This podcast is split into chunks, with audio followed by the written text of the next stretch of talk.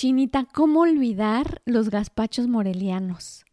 Yo no sé si tú te acuerdas, pero es esperar en la calle y paradita junto con otras tres embarazadas antojadas. Y entonces era el vasito con jícama, piña, pepino, mango, picadito, limoncito, chilito. No, no, no. Bueno, además, para los que no los conocen, puede que no se les antoje lo demás, pero tiene como juguito naranja, queso cotija, un chorrito de vinagre. Anímense a probarlo completo porque así es. Así es todo el paquete. En fin, el caso es que parte de la tradición mexicana es, es comer parados, comer en la calle, comer el antojito y, y lo traemos tatuado. Lo traemos tatuado porque, porque yo estoy tragando saliva. O sea, como no, los churros, en fin, un sinfín, un sinfín de, de tradición en cuanto a comer parados en la calle. No sé ustedes en, en esta generación, Chini, pero yo creo que esto sigue ancestralmente en México. Y nosotros vamos a hablar un poquito, pues un poquito en contra de eso. ¿No, Chini? Pues sí, o sea, yo no estoy para nada en contra de los antojitos, al revés, yo creo que, o sea, si hay algo increíble en la cultura mexicana es la comida, es la gastronomía en variedad de cómo consumirlo, tanto como en qué consumes, ¿no? Y, y el, el gazpacho moreliano, me acuerdo, las conchas recién salidas del horno de la esquina de la casa también eran un placer de dioses. Se te derritían en el paladar. Eh, y bueno, en fin, N millones de cosas. Los taquitos de lengua de la calle, el sopecito de no sé quién, la quesadilla frita en México, en la Ciudad de México, solo en la Ciudad de México son las mejores, la verdad. Pero yo creo que sí Ah, las enchiladas queretanas, chinita. Las enchiladas queretanas. Claro, los tacos del güero en Querétaro. Bueno, en fin. Para. Podríamos seguir y seguir. Yo creo que hay listas enteras de pero, pero vayamos al grano y diciendo que sí, claro, la gastronomía mexicana es, es un arte y es un arte de los más reconocidos en el mundo. Pero a lo que nosotros vamos es la importancia de comer Ah, voy a hablar así como de manera muy brusca primero, de comer sentados, de, del ritual, de la ritualización de la hora de la comida y del respeto a ese ritual que por circunstancias de la vida y por la velocidad de la vida y por el tráfico y por lo que implicaba, de pronto de una generación a otra esto se desplomó. Sí, y, yo creo que me di mucho cuenta de, de las de cómo difieren en culturas y en países o hasta dentro de las mismas ciudades la manera en la que cada persona come. O sea, por ejemplo, si tú te vas a Europa, eh, dicen que la dieta mediterránea es lo mejor para la salud y que por eso la gente vive tanto tiempo, etcétera. Pero ellos sí es increíble ver cómo de verdad se sientan a apreciar cada bocado que comen y piensan con qué vinito les va a acompañar bien esa comida en particular y con quién lo quieren compartir ese día y en qué terracita, pero en qué mesa, pero etcétera, etcétera, y qué botanita antes, ¿no? En cambio, por ejemplo, si te vienes a Estados Unidos y es igual, y esto, o sea, lo que te digo en Europa, en España hacen esto de lunes a domingo, no es nada más los fines de semana. O sea, en su lunch hacen todo este ritual. Y tú vas a Estados Unidos y su lunch de lunes a viernes es probablemente una ensalada del súper que se comen en su escritorio y se acabó. O sea, ni siquiera están pensando en qué están masticando, solo simplemente es para quitarse el hambre, ¿no? El mexicano, pues nos vamos a cada puestito que se nos presenta para, para comer y, y es delicioso, pero es interesante ver cómo cada cultura tiene su, manera de compartir y, comer, ¿no? Sí, claro. Y lo importante de este tema es todo lo que implica a, a nivel psicológico, a nivel social, a nivel de crecimiento humano, el que tengamos horarios para comer, el que tengamos ritual para comer. Em, me comentaba Chini y de verdad me dejó impresionada porque tiene toda la razón cuando decía es que incluso es padre que tengas tu lugar y que llegues, bueno, pues este es mi el clásico de los niños, es que este es mi lugar, pero tener un lugar en una mesa implica tanto en la psique de un ser humano, implica tu lugar especial, implica tu lugar, eh, tu lugar en la familia, implica que si no estás, ese lugar está vacío. Entonces, no, no cualquiera lo llena, me explico, es, es mi lugar en la mesa. Y tiene un gran fondo, tiene, de verdad, yo creo que solo con decirlo, ahorita podemos todos caer en cuenta de decir, claro, por supuesto, el, el saberme importante y que mi voz cuenta en una mesa es, es de, de, de, gran importancia, la verdad cuando íbamos cayendo en cuenta, íbamos sacando los datos. Eh, este tema yo lo había dado, pero no con la profundidad de la mesa que le está dando Chinita. Eh, más bien era otro el enfoque que di muchos años antes, pero este de la ritualización de la comida y de que en esta pandemia, en este vete a tu casa, resurgieron los chefs, salían, bueno, de las coladeras salían los nuevos chefs. No chiniera. Sobre todo los reposteros, yo creo. Claro, claro. Entonces se volvió, porque había el tiempo de, de sentarse a comer. No, y de, y de despertar antojos que tenías y, y, y complacerlos. O sea, sí, uff, ahorita se me antoja una galletita con chispas de chocolate, pero recién hecha voy a buscar recetas. ¿no? Y ibas al súper y tal. Y el súper, la harina agotada y... Sí, y... pero es un gozo, o sea, el, el olor que se... al que, o sea, cuando yo hacía las galletas, bueno, me lo saboreaba desde que ya estaba haciéndose en el horno porque toda la casa olía a galleta horneada. Y luego la ves salir de recién salida toda calientita y medio derretido. Entonces, o sea, todo eso yo creo que lo, lo apreciamos mucho durante la cuarentena y y dentro de la cuarentena fue cuando hice esta reflexión de lo importante que es ritualizar el sentarte a comer, sobre todo en familia. O sea, y yo no creo que tiene que ser cada, cada comida, o sea, no es desayuno, comida y cena, porque, o sea, en los tiempos de ahorita es literalmente imposible. Pero, pero sí dedicarle una comida a tu día mínimo en la que te sientes a tu casa y, y vivir ese ritual de, pero es, y no lo pensamos así, pero el comer es un ritual, es yo me siento en esta silla, yo pongo estos cubiertos de este lado y estos cubiertos del otro, y a mí me gusta la, la servilleta doblada acá, o lo tengo en un centro de mesa con flores, o en el centro pongo la comida, o sea, como que cada quien tiene su estilo de presentar y sentarse a comer.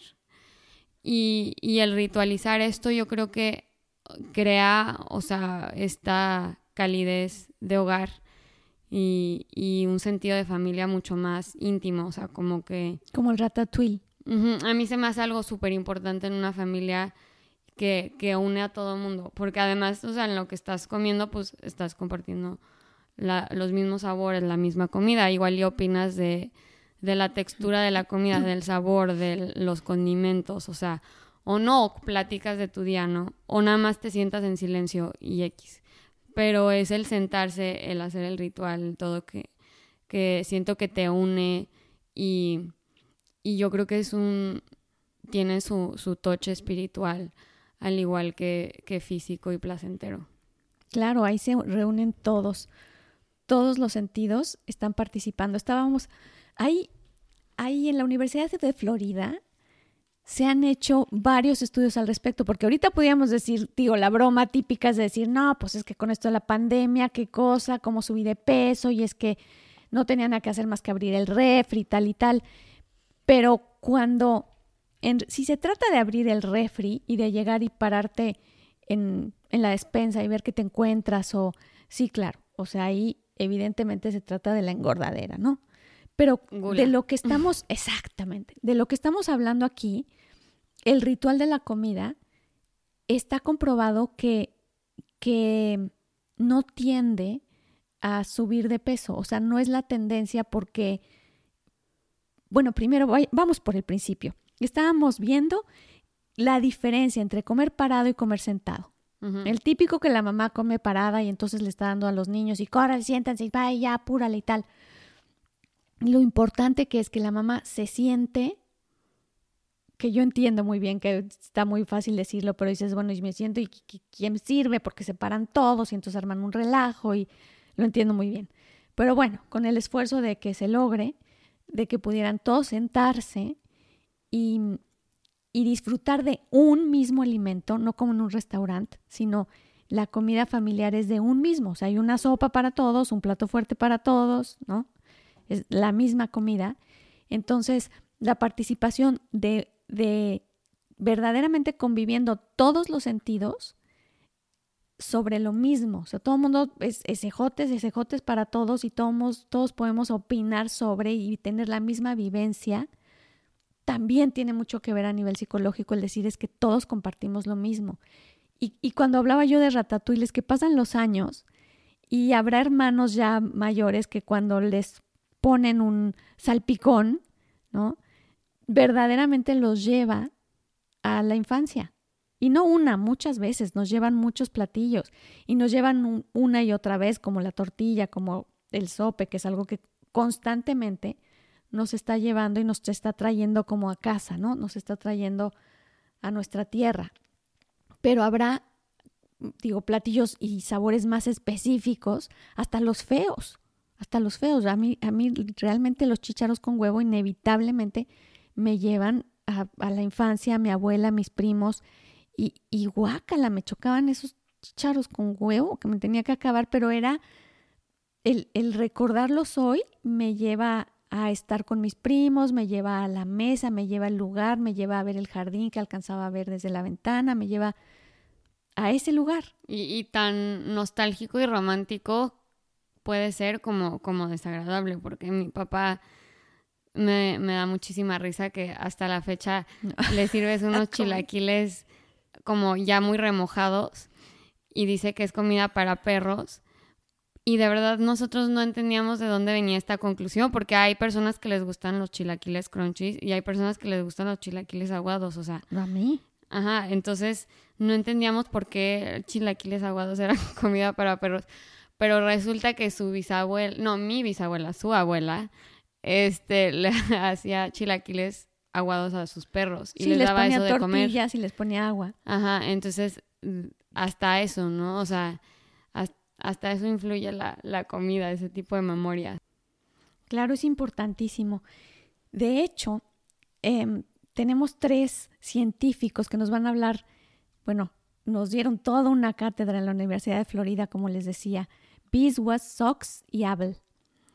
Y estos tres genios se pusieron a investigar qué onda, qué pasaba con los sentidos y cuál es la diferencia de comer parado a comer sentado que estos son uno de los puntos que queríamos, a los que queríamos llegar. Entonces, llegaron a la conclusión después de muchos, em, digo, hicieron muchos estudios y muchas pruebas. Por ejemplo, hacían, les daban brownies em, que estaban súper ricos a personas que los comían paradas y a otros que los comían sentadas. Luego eh, alteraban la receta de los brownies y los hacían más feitos o, menos, más saladitos se los daban a los que estaban parados, no se daban cuenta, se los daban a los que estaban sentados y sí lo notaban. Pero la, la receta de inicio la chuleaban mucho más los sentados. En fin, haciendo muchas, muchas pruebas, el caso es que llegaron a la conclusión de que después de unos minutos de estar de pie, los sentidos empiezan a apagarse, ¿no? Es que es, vamos a decir que si estás caminando para la psique no es momento de estar comiendo.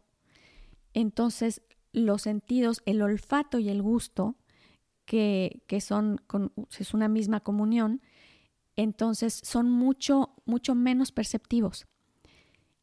Y también, por ende, tienen la consecuencia de que se genera estrés cuando comes parado porque tienes, o sea, estás, si estás parado y estás comiendo, quiere decir que hay algo que tienes pendiente.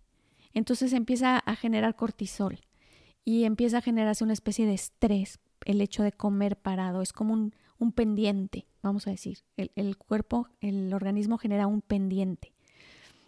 Y esto, bueno, pues a fin de cuentas es algo serio, ¿no? Porque no estamos, no está hecha la psique para realizar el, el placer y el ritual de la comida parados, ¿no? Se hace un alto, te sientas y entonces empieza a hacer esa ritualización. ¿Y por qué decimos ritualización? Porque también para la psique es muy importante que haya elementos eh, de la naturaleza, como les decía, cada que hablemos de ritualización implica que hay tierra, agua, aire, fuego. Entonces el hecho de que haya velitas, para la psique es un lugar importante, es un lugar cálido y es un lugar de hogar.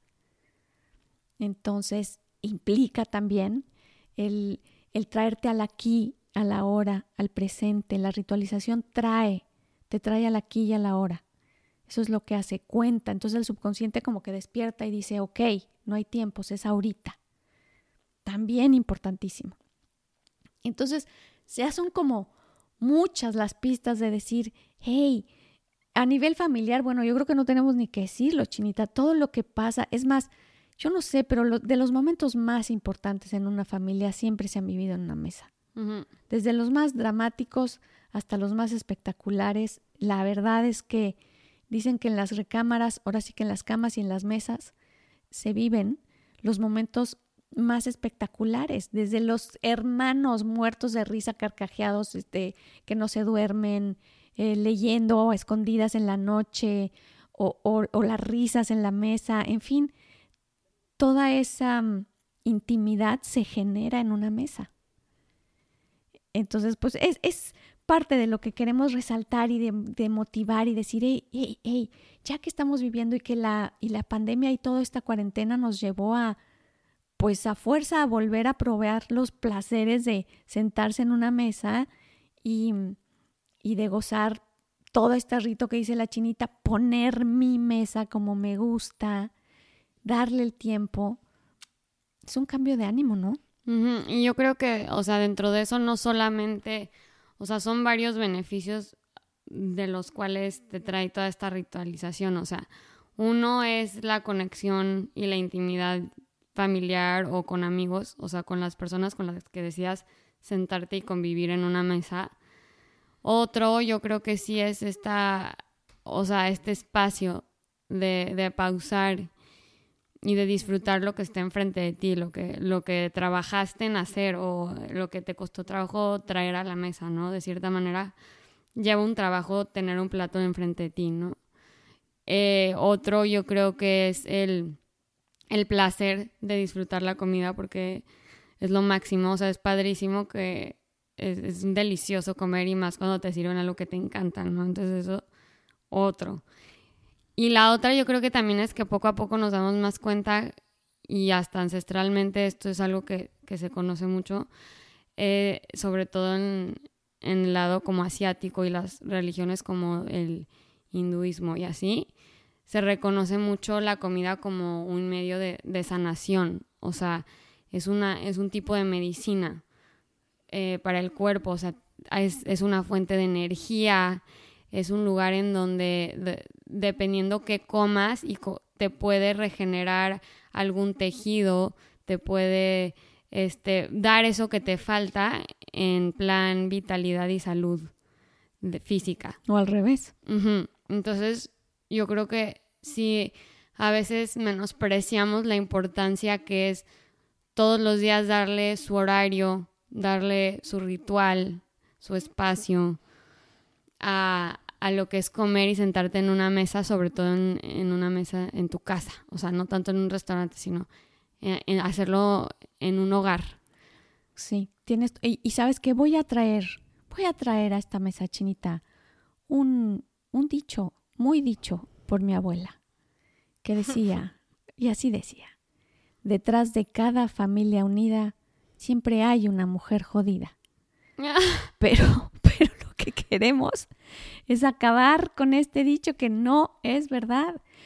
Y, y cada vez pasan los años y me doy más cuenta de que mm, qué tristeza que, que dejamos eh, ir la importancia y la sacralidad de lo que es una mujer en una casa haciendo hogar, primero porque es un trabajal, todos lo sabemos.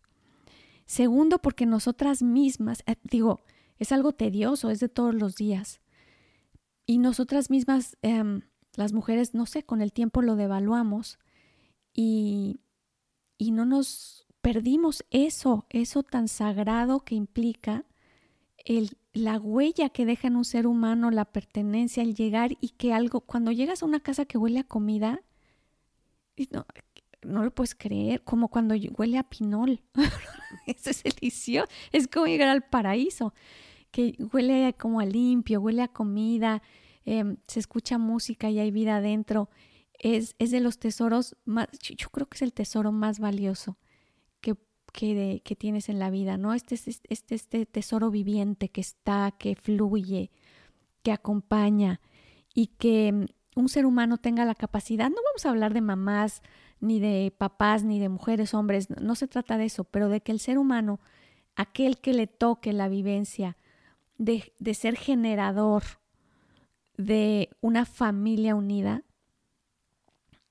en nuestro caso yo eh, tengo a esta cuñada Ana, quien le admiro tanto eso, que es per se, o, sea, ella es nata generadora de, de esto, de la familia, de la unión familiar, la promueve y lo bueno es que le salen bien los planes y toda la cosa. Entonces, y además estudió gastronomía. Sí, además, además tiene el don. Espectacular. Y, y, nos y es, placentero porque es una y otra cosa con los que te consiente. Pero bueno, ese es, ese es su gusto y, y un don especial. Pero independientemente de eso, el que el simple hecho de querer y de tener la intención, como decíamos hoy, de una mesa, y de un platito eh, y, de mm, algo preparado, no tuviera que ser, como decimos, no tuviera que ser nada complejo. Lo que estamos buscando de fondo es eso, el sentido de, la unión, del ritual, de lo que implica para el corazón el apapacho de la mesa. Bueno, y otra cosa para argumentar un poco tu, tu dicho, eh, para seguirlo tachando. Ajá, como de, sí, de, pueblo. Eh, yo diría que, o sea, porque, porque una mujer, o sea, porque una mujer jodida, porque no un hombre jodido. O sea, me refiero como acá, o sea, una familia, los dos aportan. Entonces, hay que también hacer énfasis en decir, el llevar a cabo este ritual es agotante. O sea, es, es muchísimo trabajo, son muchas horas de pensar que voy a cocinar. Luego ir por la comida, ir por los ingredientes, buscar la receta, sacar la receta, cocinarlo, servirlo, prepararlo, lavar. O sea, hay varias personas que forman una casa. Todos, yo creo que dentro del ritual debería de haber una equidad en, en trabajos. O sea, no... Por eso hay el debate de la mujer jodida. Yo creo que ahí debe de haber un tipo de equidad en plan tú haces esto de, la cocina y yo hago esto, pero todos juntos traemos una comida a la, mm, a la, mesa, ¿no? Que en la cultura latina es mucho más, o sea, como el hombre trae el cheque para pagar la comida. Pero, o sea, Era, yo creo que sí. Pero la verdad, ha ido yo creo que hay que también tener un poco la mentalidad de cómo puedo hacer más ecuánime la chamba, porque les aseguro que muchas veces el llevar una casa es mucho más desgastante que muchos trabajos de oficina.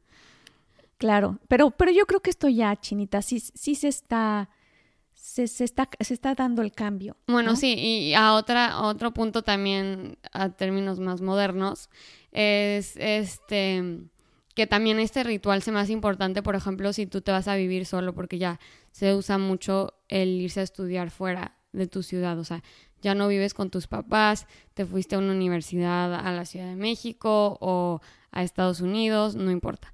Pero el punto es que este el seguir este ritual con el que tú creciste en tu familia y seguirlo aplicando como, como joven viviendo solo, igual invitas un amigo o amigos o hacen un día de la semana que todos se reúnen a comer o, o X, pero, pero yo creo que eso también ayuda mucho emocionalmente, porque el vivir solo o, y no tener este ritual puede hacerte sentirte un poco vacío eh, y no sentirte en casa. Entonces, ese es un buen tip, yo creo, para, para volver a ser hogar y volver a sentir un poco este calor familiar. Esta fuerza que da el decir, me levanto, tiendo mi cama. Sí, yo creo que, o me, sea, le- me levanto, tiendo mi cama casi, casi antes de ir a hacer pipí. O sea, subestimamos mucho los rituales del día a día como los simples de tener mi cama, comer, sentarme, tal, y, son los que nos, nos aterrizan, los que nos mantienen. Y bueno, dentro de esto mismo, además quería más o menos hacer referencia un poco al ritual que hacemos los católicos a la hora de ir a misa, que, o sea, viene de eh, la comunión. em, cuando te dan la hostia y pruebas el vino, ¿no? El, yo creo que, ah, o sea, aún ahí yo había un mensaje, ¿no? Yo creo que el, el saber, o sea, sin, independientemente de la religión que seas, o sea, aunque no seas católico, a mí se me hace que si quieres dar un mensaje im- importante, como en este caso Jesús hizo a sus apóstoles, que fue de los mensajes más fuertes, y toda la ritualización de, de, de una misa es alrededor de, de la comunión.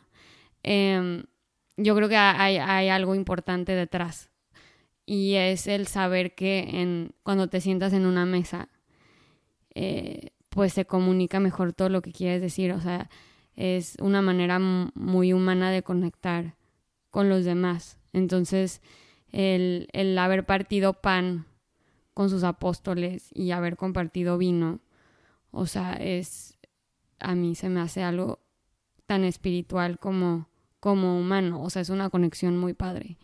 Y, y es una referencia X, pero yo creo que este, la importancia que tiene la comida va, trasciende culturas, trasciende fronteras, trasciende religiones, trasciende razas, es algo que, Como la música, ¿no? que nos- es para es todos. un arte que nos une y, y, y de, de todas las maneras, espiritual, físico y, y, y sí, o sea, yo creo que hacerle hincapié y una importancia tan, tan grande como la que tiene. Pues hagámoslo, Chinita. Nosotros, no crean, estamos aquí muy buenas con el micrófono, pero ha sido complejo porque traemos la historia de un horario de México, luego se complica con los horarios de la familia, de otros que están estudiando, de otros que llegan de trabajar, sabemos lo que implica, pero también sabemos que lo vale. Así que hagamos un ritual, no nada más un ritual, sino también un hábito.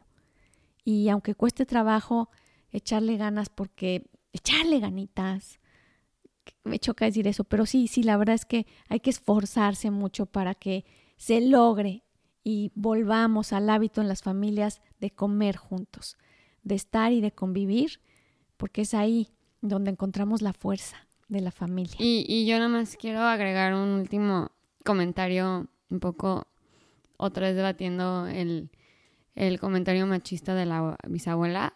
Eh, dentro... No, que sí te pegó, chinita, Sí, te sí me pegó. pegó.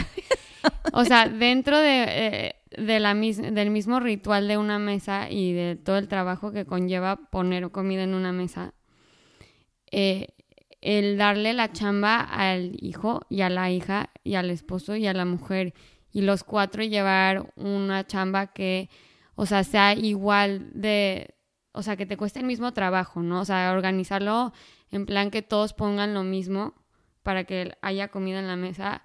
Yo creo que eso combate eh, la mentalidad machista muchísimo. O sea, el que todo mundo aporte eh, a poner comida en una mesa. Que Sí, normalmente los mexicanos solemos pensar que eso es un trabajo de mujer, pero yo estoy aquí para decirles que no, señores y señoras, todos podemos contribuir. No, y además la verdad es que a muchos hombres les fascina y disfrutan y les... Y son buenísimos y los Sí, mejores sí. chefs del mundo, la mayoría ya- son hombres, pero, pero, y en una casa no debe de ser diferente. No, yo creo que esto ya se está dando. Lo que creo que está fallando, y no sé si estén de acuerdo conmigo, son esta capacidad de coincidir, de que se den los tiempos, de que se respeten y de que sea algo muy importante llegar a mi casa a comer. Algo muy importante porque me están esperando. Hay algo muy importante porque está mi lugar y porque si no, ¿quién le ayuda a mi papá? O porque si no, a mi mamá la dejo colgada con tal. hoy me toca a mí meter los pla- tra- Exacto. platos a la lavadora y O sí, Ajá. exacto, o lavar los platos o lo que toque hacer, pero me refiero a finalmente tengo un lugar importante, alguien me espera, estoy ahí y si me toca, o sea, si, si estoy conviviendo solo, como decía Chini, que me encantó ese comentario, Chinita, porque es una realidad para todos. Muchas veces yo ya estoy estudiando en otra ciudad, estoy trabajando y mi familia no está conmigo, o lo que sea, y estoy comiendo solo. Pero estoy haciendo ese ritual y estoy participando de, de lo que soy y sigo siendo, o sea, esta identidad, esta razón, esta disciplina, esta higiene de, de vivencia es muy importante para la estabilidad, pero porque ya la viví, porque la conozco y porque me sostiene. Así que bueno, pues hagámoslo. Me encantó estar con ustedes un martes más y ojalá que disfruten toda la semana de unas ricas comidas familiares y que se empiecen, que se empiece el hábito de nuevo. Y los que no han probado los gazpachos de Morelia, Híjole, chinito. como esos no hay ninguno. no. Se los recomendamos.